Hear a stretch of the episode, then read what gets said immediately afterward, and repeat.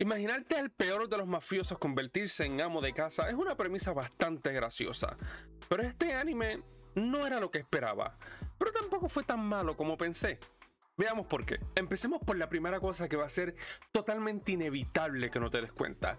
Y son las animaciones. Que sin duda algunas no son tan fluidas como los animes que tanto nos encantan. Que si tuviera que escoger una forma de describir las animaciones serían como si estuvieras leyendo el manga con un poco de movimiento.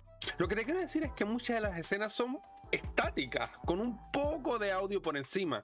Pero no lo tomes a mal, esas escenas son mucho mejor de lo que pensé. A pesar de que no es mi forma favorita de ver anime, no dudes, ni te miento, que en varias de las ocasiones en estas escenas se me salió una buena carcajada. Y con esto lo que te quiero decir es que a pesar del estilo del arte, lograron mezclar bien la historia, el audio, el arte, hasta el punto en que pude regirme, a pesar de no haber casi movimiento y de no disfrutar tanto sus animaciones.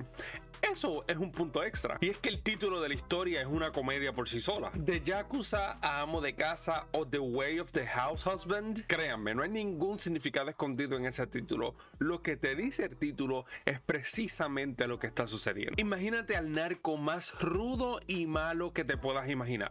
Piénsalo, un Pablo Escobar, un El Chapo Guzmán, un Al Capone, imagínatelo. Ahora imagínate que es un sirviente, un amo de casa. Se dedica a cocinar, se dedica a hacer la compra, se dedica a doblar la ropa, a todas esas tareas domésticas. A todas. Pero con un pequeño detalle. Todo su conocimiento de la calle todavía lo tiene. Así que la forma de él acercarse o la forma de hacer esas tareas es utilizando todo lo que aprendió en la calle. Tan es así que cuando va al supermercado pregunta por el polvo blanco. ¿Dónde está el polvo blanco? Cuando en realidad se refiere a la harina.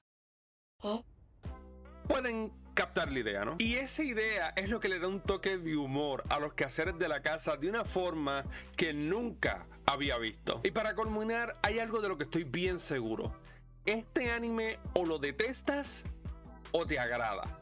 Vas a estar en uno de los dos extremos, no vas a estar entre medio. O las animaciones te fastidian tanto que no pasarás de los primeros minutos, o la historia te captura tanto y te da tanta gracia que lo terminas de ver.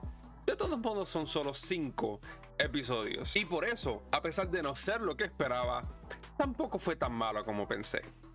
Yo soy Anime Anime Gamer. Dale like al video si te gusta para que ayudes a este humilde jugador y fanático del anime.